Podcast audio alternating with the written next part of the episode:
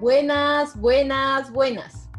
Bienvenidos y bienvenidas a Vías para Vivir y Dejar de Sobrevivir con Dayana Sánchez.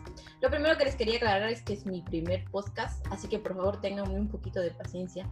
Pero si ven algo que puedo mejorar, me pueden dar algún tip o algún consejo, estaré encantada de leerles en mi página de Instagram, arroba dayana.sánchez sin e. ¿Por qué sin e? Pues porque Instagram no me dejaba poner otra cosa.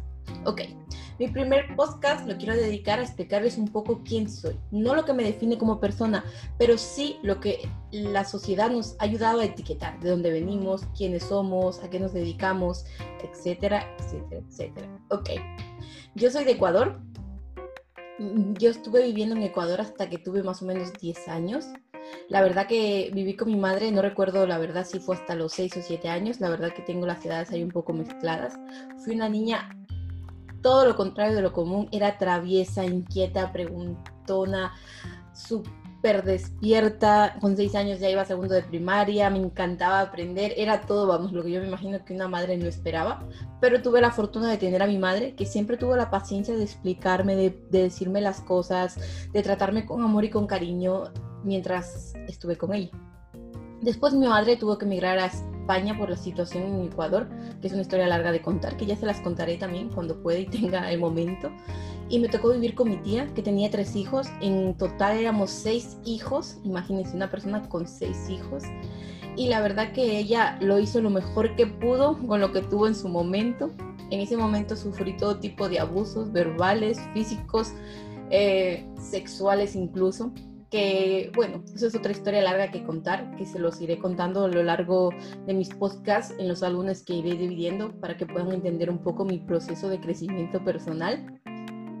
Pero bueno, con 10 años me tocó emigrar a España. Ok, yo creo que tenemos un concepto en Sudamérica en general y me atrevo a generalizarlo porque la verdad que he hablado con muchas personas de muchos sitios de Sudamérica y la mayoría tiene las mismas perdón, las mismas, no, los mismos prejuicios y las mismas formas de ver Europa. Que luego cuando tú vienes aquí no es nada del otro mundo, que se supone que nosotros vivimos en un tercer mundo y aquí es la maravilla y no. Hay muchas cosas que funcionan mejor, pero no todo funciona mejor. Porque, por ejemplo, algo que yo veo de Sudamérica es que la gente es muy humilde, no toda, pero en su gran mayoría y agradece muchas cosas, como el simple hecho de tener un plato para comer o un techo para dormir.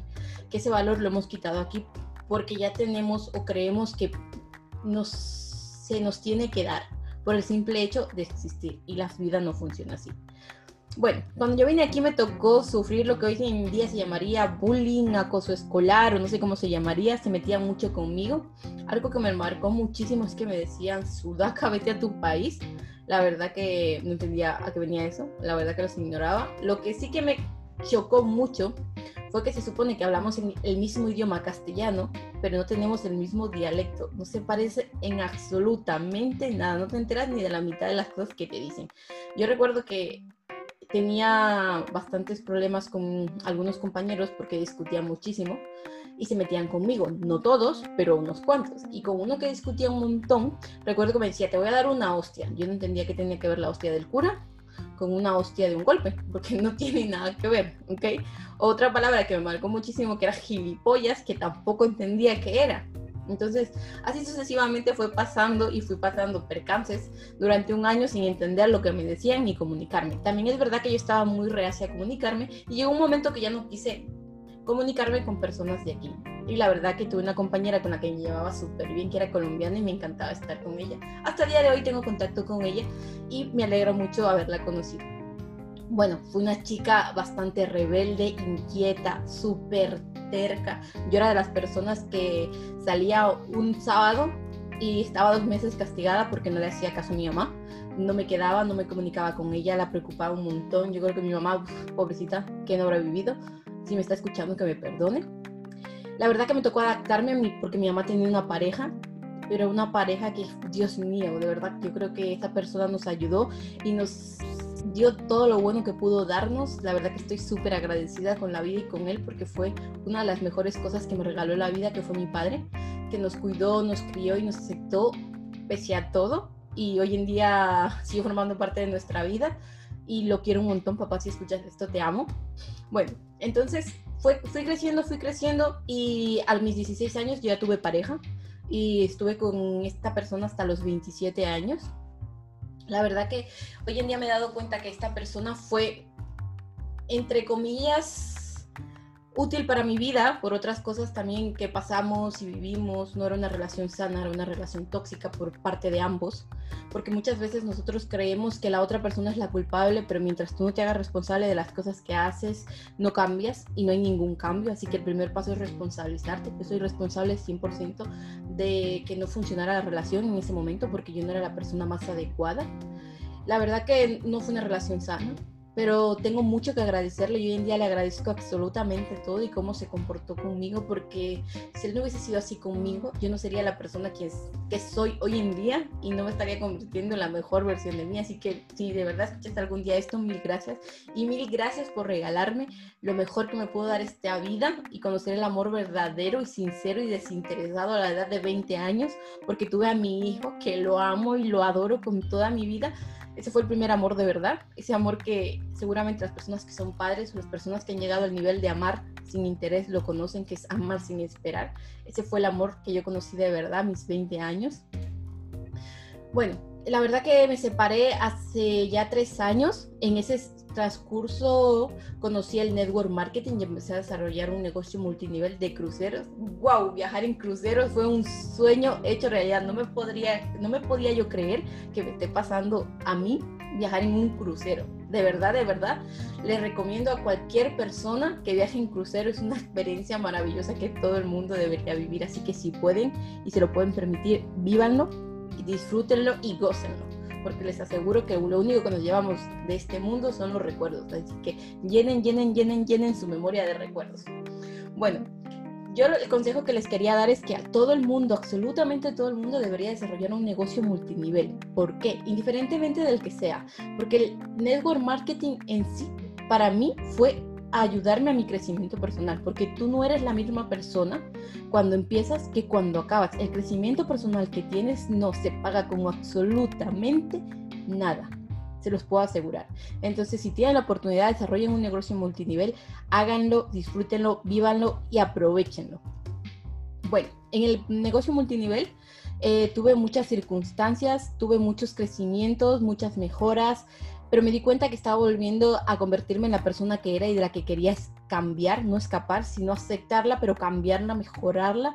Y me di cuenta que no podía seguir en ese ritmo y me aparté de muchas personas que no eran útiles para mi vida porque simple y sencillamente no iban alineadas con mi propósito de vida. Entonces ahí ocurrió algo mágico. me acuerdo que en una barbacoa conocí a la persona que actualmente es mi pareja fue uno de los mejores regalos que me dio la vida y todavía estoy agradecida con la vida, con el universo, Dios, Buda, Alá, llámenlo como quieran, pero de verdad que se lo agradezco, porque yo toda la vida he creído que hay un amor sincero, desinteresado, como el que tienen los padres por los hijos, y esta persona vino a demostrarme que es así, que el amor es desinterés, es te doy sin esperar nada a cambio, y eso es lo que hizo esta persona, cambiarme mi concepto de vida, de amor, de todo, cambió un montón de conceptos míos y me di cuenta que lo quería en mi vida porque recuerdo que lo, lo etiqueté en una cuenta, en una, la barbacoa lo etiqueté en una foto y empecé a ver su perfil. Su perfil era de crecimiento personal. Yo dije, wow, cuánto crecimiento, ¿no? Y me pareció fantástico y empezamos a llevarnos y poco a poco nos fuimos conociendo. A día de hoy seguimos como pareja. Es una persona a la cual le agradezco muchas cosas. Uno nunca sabe cuándo empiezan las cosas, tampoco sabes cuándo acaban. Lo único que te puedo decir es que disfrutes del proceso. Yo sé que muchas veces da miedo y te puedo asegurar que a mí me ha dado pánico, no es pánico, re pánico empezar una relación, porque muchas veces creo que me va a ir mal o me enfoco en que todo va a salir mal. Te aseguro que si te enfocas en que todo va a ir mal, todo va a ir mal porque te estás enfocando en eso, pero si te aseguras de enfocarte en todo lo bueno que puedes dar, te aseguro que vas a dar lo mejor de ti y esa relación va a ser la cosa más maravillosa que puedas vivir en este mundo. Si nosotros emplearíamos la cantidad de energía que empleamos en evitar el dolor, la emplearíamos en en nuestra felicidad, ¿no? En enfocarla en todas las cosas bonitas que nos pasan, el simple hecho de levantarnos, de respirar, de tener todos los miembros de nuestro cuerpo, de estar vivos, de tener una casa para dormir. Yo sé que muchas veces queremos más y queremos más y queremos más, pero ¿qué estás dando para recibir más? es un consejo que les doy. A mí me ha sido de mucha utilidad. Yo no digo que esté ya en mi nivel wow de crecimiento, voy en proceso de, porque algo que aprendí en el crecimiento personal es que no es ya, y en este momento ya está y sané todo y todo curó, no, porque hay muchos procesos que tienes que aceptar.